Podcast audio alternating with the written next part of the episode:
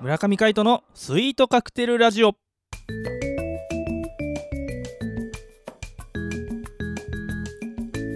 スイートカクテルラジオ始まりましたこの番組はミュージシャンの村上海人とデザイナーの馬場翔一が音楽とデザイン時々何かについて語り合っていくトーク番組ですこの番組へのご意見ご感想などはメールまたはツイッターの公式アカウントよりツイートメッセージなどでお送りくださいリスナーの皆様からのご連絡お待ちしておりますパーソナリティを務めるのはミュージシャンの村上海人とデザイナーの馬場翔一でお届けしますよろしくお願いしますよろしくお願いしますということで、えー月曜日ですねはい月曜日はえーやっていきたいと思いますそうですね横浜アートマンデーの中でね、はいあの最近フード、えーなんていうのローカルフードにそうですつねいてねちょっといろいろあのー募集したりとかう、んえーやっているところなんですけど、発案者であるバッチョさんねはいあのー実は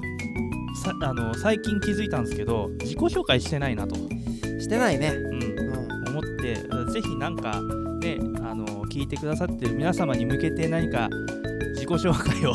今更ですがね超今更だよね36回5回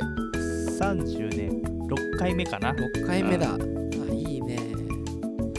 そうねえー、私はですね、はい個人事業やってまして、おおえーラムデッサンという名前の、はい、えーデザインの個人事業をやっておりますおおえーすごい、はいそうあんますごくないんだけどね今じゃ結構世に溢れてるけれどもその中でねスポット当ててるのは、えー自分の会社でデザイナーを雇えない人はいうんなるほどそうあなたの会社の、えーデザイン部になりますよとおおあなたの個人事業のデザイン部になりますよということで、はいえーそういう風なちょっとミクロなね市場を相手にしてるような、えーデザイン業をやってますおおそんな中でね、えーカイトと関わるようになってからはいミュージシャンを応援したいなと思ってですね、はいはい、ミュージシャンの方向けにですねロゴだったり広告だったりとかジャケットだったりとかを作ったりするようなこともやっているような人です。なるほど、はい、ただのデザイナーではなかったまあただのデザイナーだよ。 本当に。まあね、あのーずっとこうラジオ、ね、初回から、えーお付き合いいただいているデザイナーの馬場翔一さん、えーラムデッサンというね、はい、えー事業主ということでそうですね。会社名がラムデッサンなんだまよあね、個人事業名だね。うん会社じゃないから個人事業だから。ラムデッサンってなんか意味あるラムっていうのがフランス語でね刃なんですよ。羊じゃないのそう羊じゃなラいム肉じゃないラム肉じゃなくて実は刃なんですよね刃な物るの刃ほ、どうん、えフフランス語フランス語フランス語、デッサンもフランス語だからね、はいあ両方ともそうそうフランス語で刃刃のデザイン刃のデザインなんですけど、はい、はいえー僕ね誕生日がねはい8月18日でね、 8月18日うん、言うの遅えよそもうさ今10月だようまあ来年楽しみにして来年ます誕生日プレゼントね、ぜひねぜひ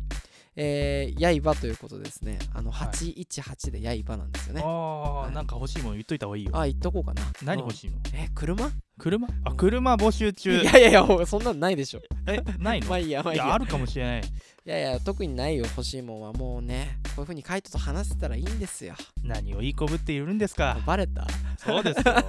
あまあまあまあまあ、あの、そんなね、あのー、刃ということで、はいエッジの効いたデザインができたらいいなっていう風に思うおー反面はいですね、えーっと、そうですね、やっぱり、こう、デザインをしていくにもそうですけども、はいえー何か物事を新しく切り開いていきたいなということで。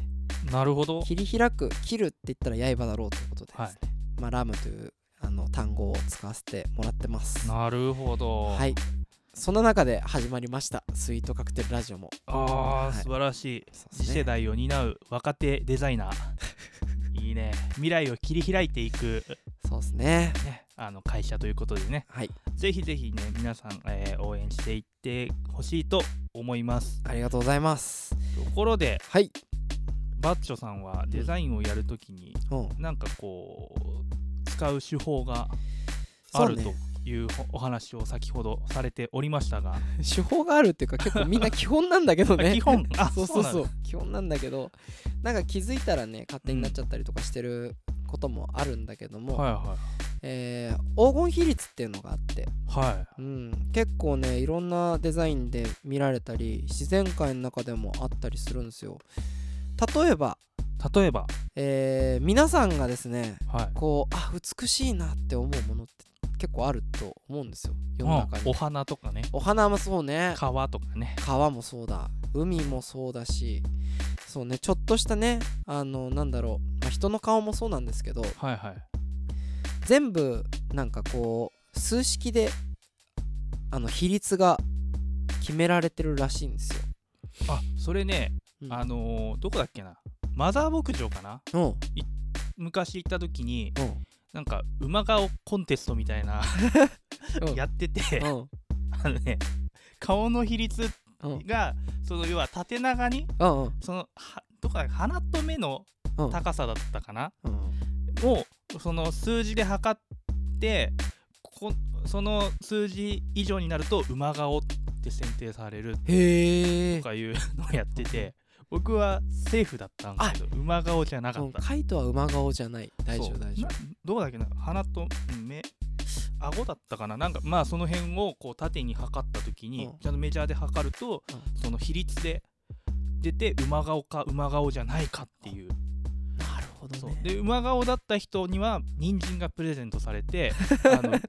馬にこう餌付けができるっていうサービスだったんですけすどごいね同族同士でこうやるんだそうそうそうそう ちょっとかわいそうになってくるわそう残念ながら僕は違ったからあげられなかったんですけどああそういうね比率ってねそうそそうういうとそうこにそあうりますよね比率ね英語で言うとレイシオっていうんだねレイシオレイシオああのゴールデンレイシオっていうのがねあはいあはの黄金比率ということで世界で浸透してますけれどいもなるほど黄金比率そう実はですね皆さんがよく目にしているであろう、はいスイートカクテルラジオのロゴマーク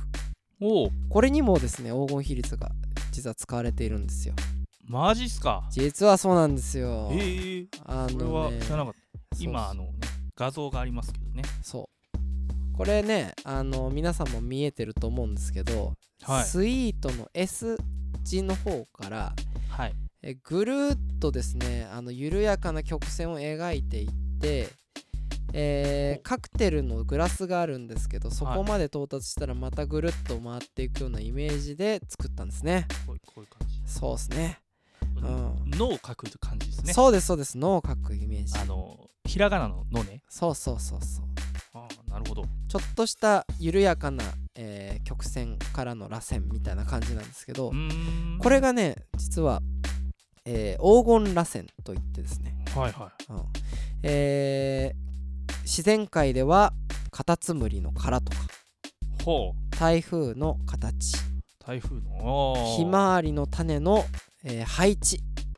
へえそんなところも。そうそうそうそうあのひまわりの花綺麗だよねうん。あれ花の中にさ真ん中にこう種がぐるぐるぐるってあるんだけどあある。れ実は黄金螺旋でこう構成されてるんだよあれ黄金螺旋が6個ぐらいあんのかなええあそう全然気づかなかっそうなんですよそんなね黄金螺旋ですけれどもた。うん。えー黄金螺旋を作るまでにね、はい。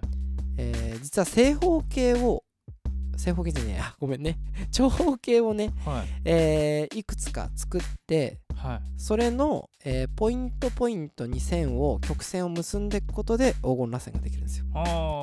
それね今画像を見てるんですけどそうね。そうそうそうあのそう線なんていうの曲曲線で対角みたいにつないでいくんでね。そうそうそうそうちょっとねこうつながっていくような感じで、うんうんえーだんだん小さくなっていく螺旋を描いていくんですけど。なるほど。これがですね、えー、まあ、なんと言えばいいんでしょうか。比率としてとても美しいとされるんですけど、なるほど。それを作るにあたって、センテンスというか、キーポイントとなるですね、はい。数字があります。おう1対1.618。 1対1.618この数字で、ものを作るととてもみんなが幸せになれるということで、なるほど、はい、ものづくりをしたい人はちょっとなんだ黄金比率ってってことでうん、調べてみるのもいいかもしれませんね。それさなんか覚えやすいこうろなんていうの語呂合わせみたいなのないのえ第1.618さ覚えらんないからさ覚えらんないなんかないの語呂合わせえー、もう普通に覚えちゃったからな。 1.618えー、そうですね。じゃあちょっと考え色嫌ってこと色いやあうんなるほどねもうね色考えるの嫌になってきたよって時に、あのまあまず構図からいこうってことでうん色嫌で覚えま色したいやあそうなるほどねうん、めっちゃ無茶ぶりされたよ黄金比率は色いやはいということでね ということでまあだんだんとこうミュージックもですねフェードアウトしてってなるほどいい感じになってきましたけいやど面白いですね、はいい、ろんなところに使われてるんですよねそうそうそう黄金比そう率あのねペプシのロゴとかねほう、うん、ツイッターのロゴマークもそうなんだけどあ鳥マークそうそうそうそうそうでさっきの1対1.618で、うんあのーなんだろう枠をね、うんただ単純に正方形で分けるだけで、2カラムっていうんですよほうほうそれがですね実は皆さん大好きな YouTube の、えーあウェブ版の画面、はあの分かれてるやいつそうそうそあーうメイン画面がメイン動画があって隣に関連動画とか表示されてるよね、あれが実は2カラムで分けられてるんですねなるほどこんなところでも身近なとこで黄金比率ございます。あ素晴らしはいねやっぱデザイナーだねいいやいやそんなことないよもう。これからもねいろいろデザインのことねあの話していただけたら嬉しいなと思いますのでぜひよろしくお願いしますこちらこそということで今回もお相手はミュージシャンの村上海人とデザイナーの馬場翔一でお届けしました。また会いましょうバイバイバイバイ。